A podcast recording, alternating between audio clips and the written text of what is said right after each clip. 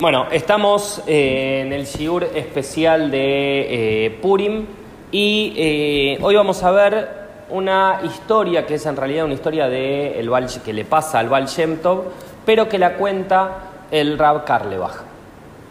Y la historia se llama la historia del borracho sagrado. Entonces, dice que el Baal Shem Tov una vez iba, digamos, caminando por el campo con uno de sus Hasidim y de golpe estaban viajando en el medio del bosque y encontraron una lápida que no decía nada.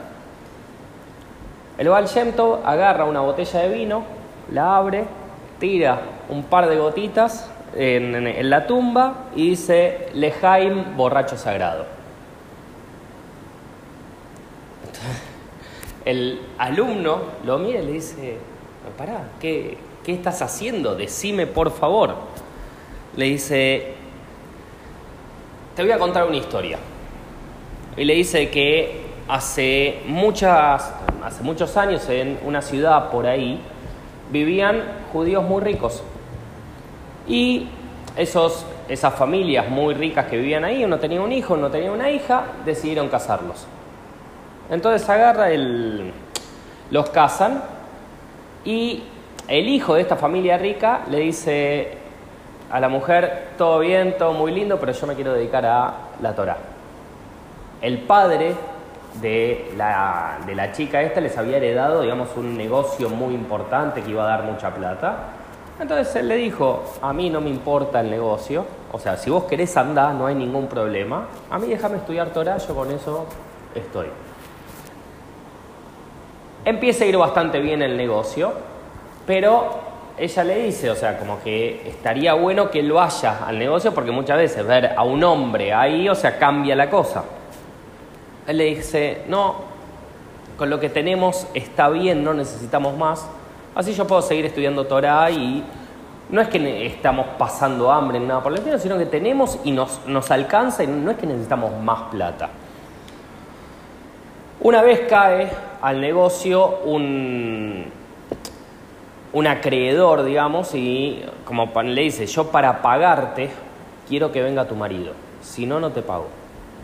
Entonces la mujer le dice, por favor, vení, o sea, no, no me vas a dejar, o sea, no nos va a dar la plata. Bueno, está bien, voy.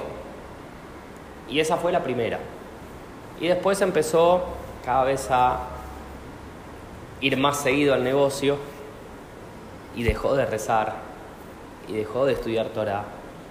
Y cada vez iba mejor el negocio, sí, es verdad. Llega un momento en el cual le dice, mira, tengo que irme a San Petersburgo. San Petersburgo en ese momento era una ciudad que era prohibida para judíos. Si había un yehudí y lo reconocían, lo mataban. Entonces, en esa ciudad estaba uno de sus más importantes proveedores. Entonces, él para poder negociar tenía que ir directo allá y le dice, mira, voy a ir allá y me voy a vestir, digamos, como un hombre de negocios, no me voy a vestir como un yudí. Total, si, como, si me reconocen, me matan, al pie alajá, o sea, según la alajá, está perfecto, porque lo estoy haciendo cuidando mi vida. Entonces, no había ningún problema. Va para ahí, el, este comerciante lo conocía, sabía que era judío. Entonces agarra y le dice, mira, yo te voy a invitar a mi casa, mezclate entre la gente, o sea, pero sos de mis mejores eh, clientes, así que necesito de que vengas a casa vos también. Y en la casa sirven cerdo y sirven, o sea, un montón de manjares, de todo. Y él, si no comía, lo iban a descubrir. Así que, al pie alajá de nuevo, come también. El comerciante este tenía una hija muy hermosa y le agarra y le dice, mira, quiero que bailes con mi hija. Bueno, si no bailo, también me van a reconocer, van a saber que soy judío, me van a matar, baila con la hija. Empieza a bailar con la hija y la hija de golpe sale corriendo. Se va. va al padre y le dice, ¿cómo me podés hacer esto? ¿Cómo me vas a avergonzar de esta manera? Le dice, es que le vi los tzitziot. Le vi los tzitzit que les colgaban. Entonces ya como que no había chance. O sea, él tenía que hacer algo, o sea, porque la hija ya había reconocido que él era judío. Entonces ya, o sea, si hablaba o decía algo, seguro lo iban a matar. ¿Qué es lo que hace? Le dice, vamos a hacer una cosa. Vos te casás con mi hija y yo no digo nada. Si no, revelo todo y te matan. Nuevamente, al pie alajá, no hay, no hay ninguna cosa, porque si no realmente lo mataban, se casa con la hija, tiene cinco hijos y se queda viviendo ahí en San Petersburgo. Resulta que el, el suegro, este comerciante, tenía muchos viñedos y tenía un borracho que le cuidaba los viñedos. y le, todo el mundo le llamaba el borracho feliz, porque siempre alegraba a todo el mundo. Y resulta de que un día se levanta este Yehudi, que se llamaba Shimon, o sea, que, al que le había pasado todo esto, y estaba mal, y no sabía por qué se sentía mal, y se fija en el almanaque, y los almanaques vieron de que, como pasa acá en Argentina, que hay veces que dicen fechas que no corresponden al calendario argentino, sino que corresponden a otras eh, colectividades, digamos. Y aparece que ese era el día de Yom Kippur. Y dice, Yom Kippur, ¿qué estoy haciendo yo? O sea, no... y va con el borracho y le dice, mira, yo sé, o sea, estoy mal y necesito de que me alegres. Estoy muy mal, o sea, no puedo, le dice el borracho, hoy no te puedo alegrar, hoy yo estoy, estoy mal. Pero ¿cómo? ¿Estás todos los días estás bien y hoy justo que necesito que me alegres estás mal? Le digo, mira, si vos no le contás a nadie, yo te voy a contar un secreto. Y el borracho le dice, yo soy Yehudi y hoy es Yom Kippur. Y, o sea, tendría que estar, o sea, en otro lugar y estoy acá, o sea, atendiendo este lugar, o sea, que no me corresponde, nada por el estilo. Y, o sea, y no puedo hacer, o sea, no puedo hacer bien Yom Kippur como yo querría. Entonces, Shimon le abre su corazón y le dice, mira, si vos no le contás a nadie también, yo también te quiero decir, yo soy Yehudi, y le cuenta todo lo que pasó. Y le dice, y no sé lo que hacer, o sea, estoy mal y necesito, necesito, una, necesito que me ayudes. Le dice, ok, ¿vos estás dispuesto a hacer lo que sea? Sí. Le dice, vas a hacer esto. Le vas a decir a tu suegro que por negocios te tenés que ir a Ámsterdam. No vas a ir a Ámsterdam, te vas a ir derechito a tu pueblo de origen y te vas a meter en el templo. Y vas a estar en el templo estudiando toda la semana. Cuando venga Shabbat, en Shabbat te puedes ir a tu casa, termina Shabbat, volvés otra vez al templo. Ok, le dice, hace todo eso, se vuelve, cuando vuelve habla con la mujer, le cuenta todo lo que pasó, le cuenta de que tuvo cinco hijos con la otra mujer y todo, o sea, pero que volvió y que ahora tiene que rectificarse y que va a ir a vivir al templo durante toda la semana, excepto en Shabbat que volvía a la casa. Pasa un año, la mujer que había dejado en San Petersburgo dice, ¿a dónde se fue mi, esposo? O sea, ¿dónde está? No, no puedo más con eso, necesito, necesito que me alegren. Y va a verlo al borracho este. Y el borracho lo encuentra, si dijimos que pasó un año, estaba otra vez en Yom Kippur. Y le dice, ¿cómo hoy podés estar mal? Y le dice, no, mira, le explica, es Yom Kippur, esto, lo mismo que le había dicho a Simón antes. Y le dice, pero yo amo a mi marido, yo quiero ir con él. Ok, vas a hacer esto, vas a ir. Eh, Shimon todos los viernes antes de que empiece Shabbat iba a la mikve. O sea, y le pedía a la mujer que le mande una carroza y la carroza lo iba a buscar del templo, lo llevaba a la mikve, de la mikve lo llevaba a la casa. Y le dice, anda a tal ciudad, te vas a ubicar en la puerta de la mikve, lo vas a esperar y él va a aparecer ahí. Dicho y hecho, va a la ciudad, se encuentra, y él cuando está yendo a la mikve se encuentra con la mujer y con los cinco hijos ahí.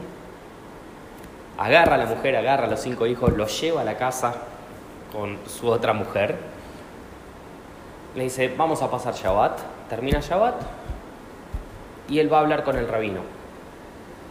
Y le dice, Rab, me pasó esto.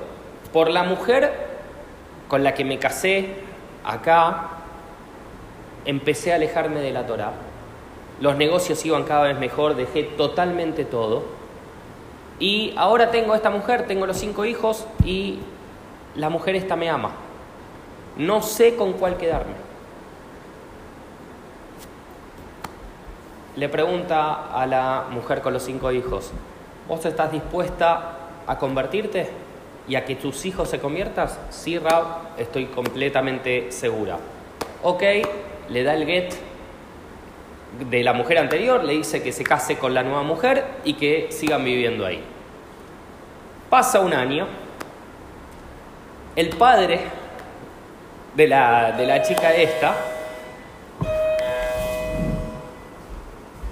eh, el padre de la chica esta dice, no puedo seguir sin mi, sin mi hija, o sea, quiero saber dónde está. Le dice, el borracho le dice, ¿vos estás seguro de que querés recuperar a tu hija? 100%, ¿harías lo que sea por recuperar a tu hija? 100%. Le dice, ok, vendé todo y yo te voy a decir dónde está, yo te voy a decir dónde está ella. Ella está en determinada ciudad, vos vas a ir ahí, te vas a convertir y vas a ser parte también de, eh, del pueblo judío. Le dice, ok, perfecto. Y el borracho le dice, y yo me voy con vos, porque total ya vendiste todo esto, ya no tengo trabajo acá, me voy con vos. Y el borracho muere en el camino y queda enterrado en ese lugar donde después lo encuentra el Baal Shem Tov. Entonces el Baal Shem Tov termina diciendo, si una persona que acercó tantos Yehudim no merece un lejaim, aunque sea, o sea, imagínense nosotros, ¿por qué esta historia la trae el Rab Karlebach en Purim? Purim dijimos, o sea, una de las mitzvot, llamémosle, es tomar, ¿no? ¿Cuáles son las otras mitzvot que tenemos en Purim? Leer, la- eh, leer y escuchar la Megilá. Mishloach Manot. El otro con Manot. Con Matanot, vamos. Matanot Levionim. Y Mahasita Shekel. ¿Está? Esas son. Ahora, ¿por qué es tan importante la mitzvah de el emborracharse? Para estar alegre. ¿Qué más?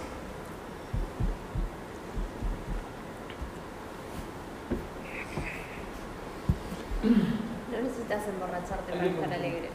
Obvio, perfecto. Entonces, ¿por qué es tan importante emborracharse? ¿Cuál es el objetivo de emborracharse?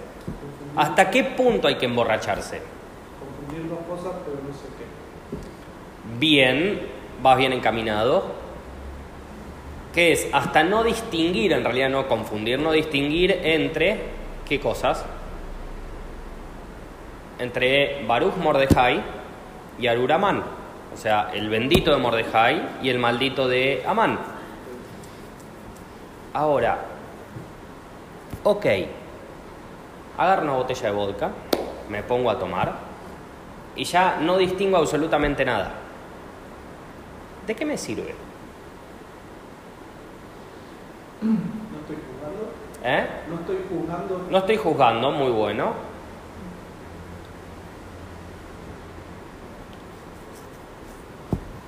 Vamos a ir ahora un poquito más allá de esto. En hebreo, ¿cómo dice la frase?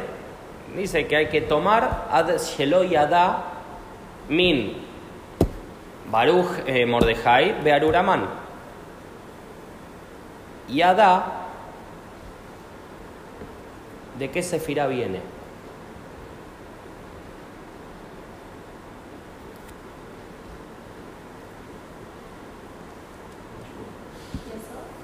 No.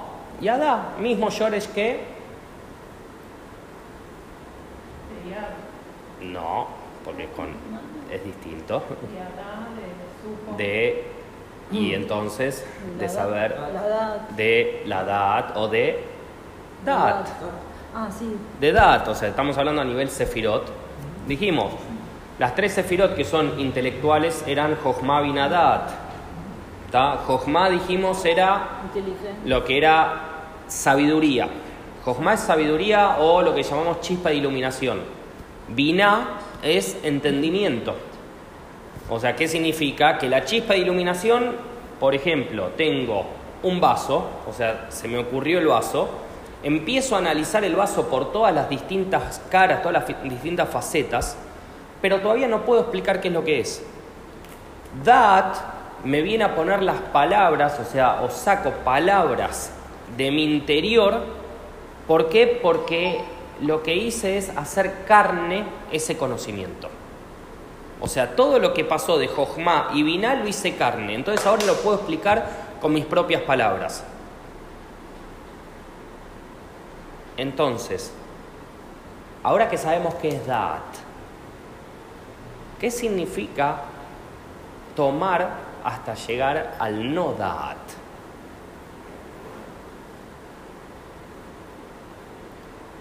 Hay dos sefirot que nosotros estudiamos en algún momento que dijimos que eran mutuamente excluyentes. ¿Cuáles son las sefirot que son mutuamente excluyentes? O sea, que significa que si está una, no está la otra.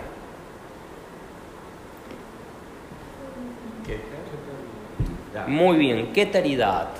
¿Qué es Keter? Corona. Keter es corona, pero asociado a la persona, está asociado a la voluntad. O sea, si yo lo veo eh, en, la persona, Jochma y Binah estarían como acá dentro, Dat estaría como un cachito más abajo dentro del cerebro, pero Keter está por arriba del cerebro. O sea, es la coronilla, justamente. Entonces, ¿por qué Keter está por arriba del cerebro?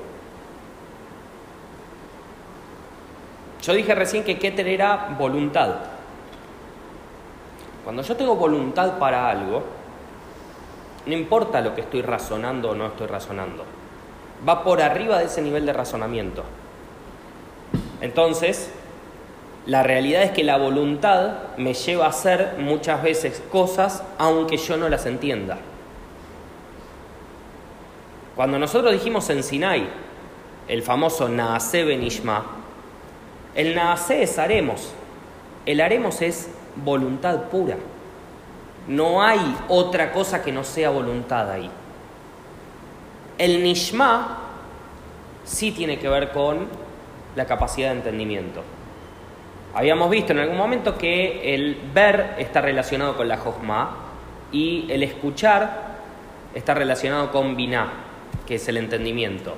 Y Naase Benishma, Nishma es de escuchar, por eso se traduce muchas veces el haremos y entenderemos, se traduce desde ahí. Entonces, ya sabemos toda esta parte. ¿Qué significa tomar hasta llegar al nodat? Hacer la voluntad. ¿Y cuál es la voluntad de Hashem? ¿Por qué es tan importante no diferenciar entre una persona y otra?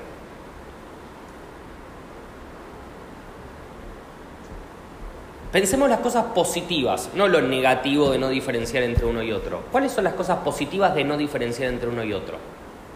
Porque de alguna manera, si no lo diferencias, lo estás integrando y lo estás poniendo al mismo nivel. Perfecto, buenísimo. ¿Cuál es la ventaja entonces?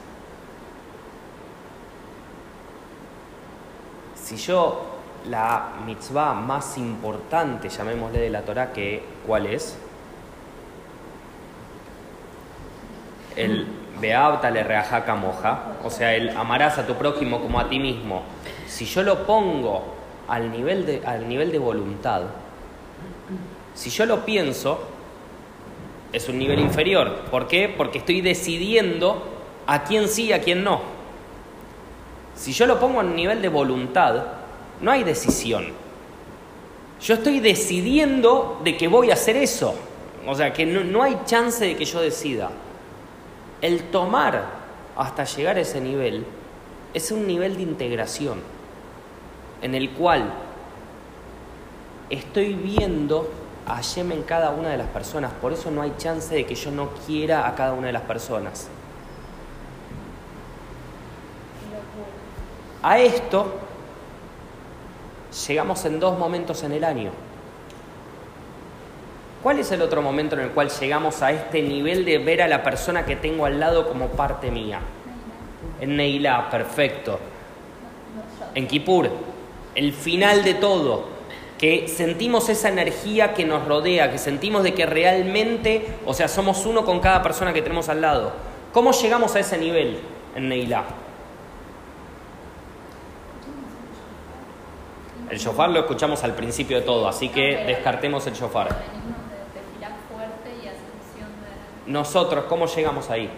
Ah, muertos de hambre. Muertos de hambre, está bien. En realidad eh, va por ese lado, es a través del ayuno. O sea, para poder llegar a ese nivel es condición de que yo esté ayunando. Si no, no voy a poder llegar a ese nivel. O sea, puedo venir, puedo venir, puedo pasarla bárbaro, pero no voy a llegar a ese mismo nivel. En Purim estamos llegando con comida y bebida.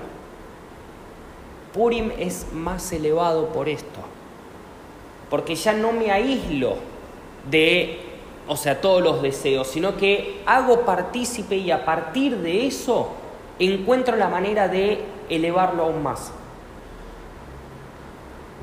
Purim es la respuesta a el mundo totalmente espiritual. El mundo totalmente espiritual no puede ser. Puede ser un momento nada más. Purim es todos los días. Porque si yo puedo hacer todos los días, no todos los días estar, o sea, en ese estado de ebriedad, claro está, pero sí todos los días tomar la comida y tomar la bebida para poder unirme más a Yem. Ahí estoy haciendo Purim todos los días, ahí estoy utilizando cada una de las herramientas que tengo a mi disposición para poder elevarlas, para poder elevarme más. En Kippur lo tengo que hacer sin todo eso. Es necesario de que yo anule todo eso.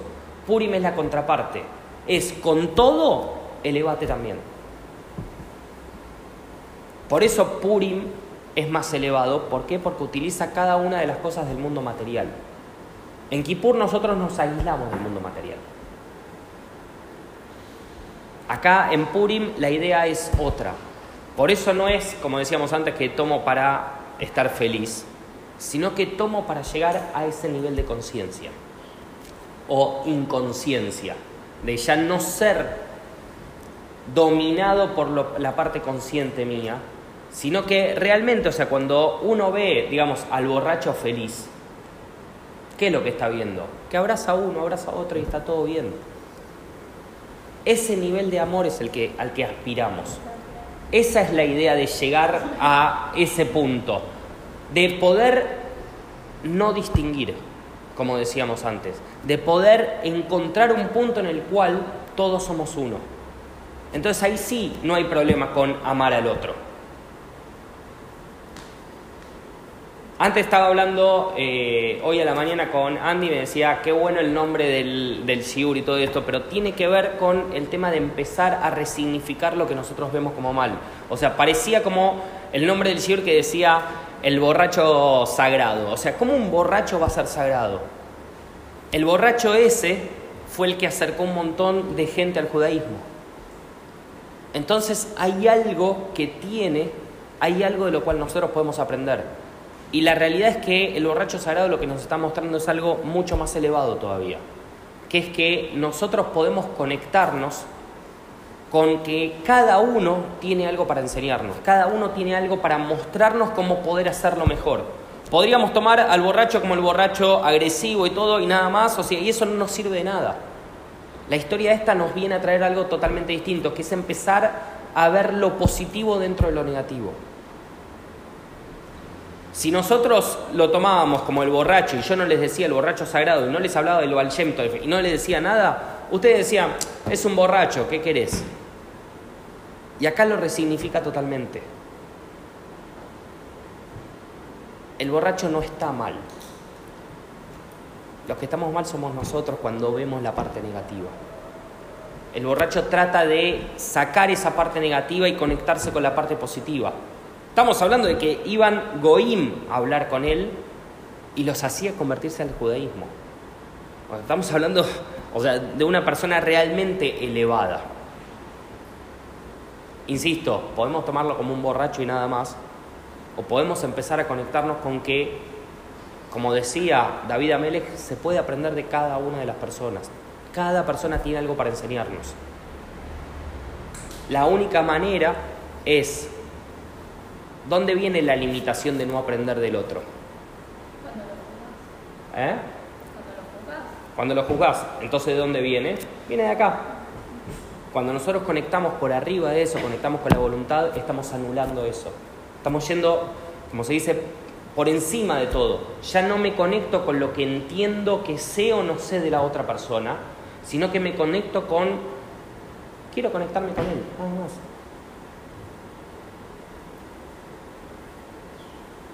Pero ¿cómo nosotros acercamos judíos al judaísmo si no somos nada?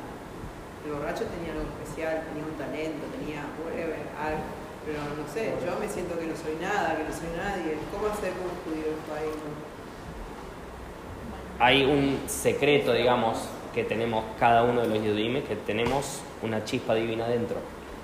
Entonces, Ella fue súper humilde, pero yo sé. Ya- de movida ya tenemos algo especial. Segundo, vos viniste a cumplir una función en el mundo. Sí, no sé cuál es. Pará, pará, pará. Yo sé de que tenés una función y sé que todavía no la cumpliste. ¿Por qué? Porque está viva. Entonces, y hay otra cosa más. La chica que tenés al lado no puede hacer la función que vos tenés para hacer. Entonces, ya por simple deducción, algo especial tenés. Entonces, cada uno de los que estamos acá tiene algo especial porque cada uno de los que estamos acá estamos. El tema es, como dice el borracho, empezar a descubrir y sacarnos los velos que nos separan de la otra persona. No, yo quiero ser como el borracho que atrae a judío judaísmo, pero bueno, a mí no me gusta el alcohol. Pero, Para, para, para, ¿Cómo pero tal vez no sea tu función esa. No, bueno. Ese es el tema. No, o sea, mientras vos te vas acercando más a tu función, la- las cosas de alguna forma fluyen. ¿Vos sabés cuál es tu función en la vida? No. Bueno, podemos empezar a hacer un taller de, de encontrarlo. ¿Alguno sabe su función en la vida? O más o menos tiene una idea, algo. Yo creo de que la función de cada uno en la vida tiene que ver con esto que está trayendo el borracho Kadosh acá, que está, él está fijándose más allá de lo que es la persona. Él está, no está mirando a la persona solamente, sino que está viendo el potencial en lo que se puede convertir. Si nosotros eso lo, pudiésemos hacer de cualquier persona y ver no a la persona, sino el potencial que tiene, eso te va a acercar más a tu propósito. Porque entonces me conecto con la otra persona no por ah, esta se vistió lindo, entonces me, me conecto con ella, o esto, o me gusta como este. No, me conecto porque es otra persona y que puedo aprender de ella. Nada más. Me conecto porque somos los dos parte de Am Israel. Listo, con eso me alcanza. No importa, o sea, muchas veces lo que yo quiero y lo que termino haciendo son cosas totalmente distintas. El tema es que hay veces de que tenemos ciertas facultades y no las sabemos explotar. Yo hace unos años atrás nunca te hubiese dicho que iba a ser moreno. Nunca, ¿eh? Tengo gente que sabe de lo que estoy hablando también. Y ella era desconfiada que iba a estar estudiando conmigo, a, a ese punto. Bueno, ¿qué es esto? ¿Alguna terapia grupal? Entonces, a lo que voy es, nosotros cuando dejamos fluir las cosas, cuando nosotros entendemos, o sea, por ejemplo, que yo esté dando Shigurim ahora, es porque hubo gente que confió en mí y yo dije, ah, bueno, si la gente confía en mí para esto, por algo puede ser. Y empecé a confiar un poco más en mí en que podía dar eso. Y automáticamente se fue dando, o sea, el tema de empezar a dar Shigurim. Si acerco o no acerco más gente es un tema extra. No tiene que ver con eso, tiene que ver con cómo me puedo conectar con la otra persona. Yo el shiur lo veo desde ese punto de vista, cómo me conecto con la otra persona. Bueno, igual, perdón, hay un tema que también a medida que uno se va acercando un poco más a la Torah te explica que incluso las personas con las que tenemos alguna diferencia llegan a tu vida justamente para poder trabajar tus midot y poder, digamos, como lograr el borracho. O sea, en realidad, o sea, el, el- el otro, el otro, lo único que yo. refleja son cosas de que vos no laburaste. O sea, todo lo que odies de la otra persona son cosas que no laburaste en vos. Esa es una buena manera de empezar, Bueno, por pero- ejemplo. pero no sé, a mí me pasa que si es judío ya me cae bien, ¿entendés? Tipo, Buenísimo. Ya empezaste familia. siendo el borracho sin emborracharte. Bien. Ya está, somos familia, vení a mi casa, te doy Pero un igual justo colchón. vos lo que decís, a ver, si lo digo yo que voy a fácil, pero yo veo que tenés eso, y todo lo que tenés lo brindás. Bueno, pero ¿Entendés? ¿Qué más querés? me parece un problema que tengo yo. Eh, o sea, pero justo vos que sos, no sé, ¿apagaste eso? Bueno, Estamos dale. hablando, estamos hablando de Pamela. Bueno, Pamela, llegas a un lugar y recibe con una sonrisa a todos, o sea, te lleva incluso como a decir, che, ¿qué copa es Pamela? ¿Por qué no hay más Pamelas? Sí, pero a Pamela le falta el conocimiento técnico para traer judíos al judaísmo. Porque a mí me gustaría tener ese, Es que tal vez no lo necesitas. el- como que estás viendo tu resultado, como que vos querés ser médica y no querés No, hacer el CBC. Bueno, Básicamente, sí. No, bueno, hagamos el CBC. medio tenés un montón de, de compañeros y de gente que, que dice, ah, bueno, estudiamos medicina con... confiando. Fíjate, fíjate una cosa, o sea, que lo que te está diciendo ella. Vos querés una cosa y ella te está diciendo en qué sos buena. Y vos, en lugar de escuchar lo que te está diciendo ella, seguís empecinada en lo que vos. Sigamos estudiando. Entonces, ¿a, a qué eso es lo que voy? El borracho escuchaba todo eso y cuando veía que la otra persona estaba mal, sabía cómo y por dónde entrarle. Bueno, igual el O sea, lo que te- judío también y yo no lo borracho, cada vez que tengo madre. Yo cuando no, a vos cuando Te quieras. llamo. Línea 24 horas Pamela. Gracias. Ya, Pamela Entonces- te agradece. A lo que voy es, acá, o sea, justo pasó, o sea, entre ustedes dos que estaban hablando de esto, pero es un poco la idea de todo esto, de si yo conecto con la otra persona, la otra persona me va a decir lo que yo necesito escuchar. Si yo entiendo, como dije antes, que cada Yehudi tiene una chispa de Hashem adentro, al fin y al cabo la otra persona es Hashem hablándome. Pero igual también es como mucho. Porque si cada uno se pone en sí mismo a trabajar sobre su propio ego y a refinarse de una manera consciente, ok, se supone que sabemos más o menos para dónde vamos. Pero yo no puedo suponer cuál es tu nivel de camino, tu propio compromiso con tu propio crecimiento. Entonces es como que No estamos borrachos ¿por qué? porque todavía seguimos viendo la separación con el prójimo. Bueno, también salir a ver a todos con amor, a mí, yo, no sé, no me sale. Una- A mí sí pará, pará. Estoy diciendo una vez al año, dos. O sea, si Bueno, sumamos dos veces dos al año, no estoy diciendo muchas veces veces una con hambre me sale. Estoy diciendo, o sea, que son momentos en los cuales agarrar y conectar con otra cosa. O sea, estamos hablando de una conexión increíble que todos sentimos en Neilá. Y ahora es una conexión que viene a través de la comida y la bebida. Perfecto, buenísimo. O sea, mucho mejor porque ahora ya no tengo que anular todo eso. Ahora los hago partícipes de todo eso. Entonces, ¿cómo hago para poder hacerlo? Dejemos de pensar, hagamos. Estoy diciendo a gente que venga. ¿Hasta qué hora es? Ah, ok. Pero Ay, yo no voy a estar. Bueno, pues, manda manda, manda. Entonces, si queremos pensar este Purim de una manera distinta, no, no digamos, no, no nos vamos a emborrachar. Hay que embriagarse, pero de otra cosa. O sea, la idea de Purim tiene que ser, nos vamos a poner borrachos al punto de poder dejar de señalar al otro como un ajeno sino que es como alguien cercano a mí también. Entonces, cuando dejo de poner, digamos, los muros, cuando dejo de poner esas separaciones, ahí empiezo a vivir un poquito más Purim. Ahí empiezo a entender un poquito más el sentido de todo esto. Am Israel se salvó ahí por el amor que se tenían uno al otro. Porque la idea era, y se lo dijeron a Mordejai en su momento sus alumnos, o sea, si vos te vas a sacrificar, nosotros también. Lo que se dice de Matán Torah, que Matán Torah es la entrega de la Torah, Matán Torah fue en Sinai. Y ese Naasé ben Nishma, el Naasé fue en Sinai. Y el Nishma fue en Purim. Porque fue entender la Torah como la entendía Moshe. Entonces ahí recién puede decir a Israel que aceptó la Torah. Ahí la entendió de la manera que la había entendido Moshe. En Matán Torah no lo entendió de esa misma manera. ¿Cuál es nuestro el, el mejor ejemplo que tenemos ahí? El becerro de oro. No entendieron la Torah de la manera que la entendió Moshe.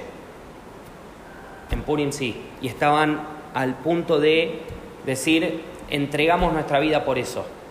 Y como le pasó a Shimon en la historia, cada vez que él puso, digamos, su vida en peligro, siempre había una manera, digamos, de zafarla, digamos, al pie alajá.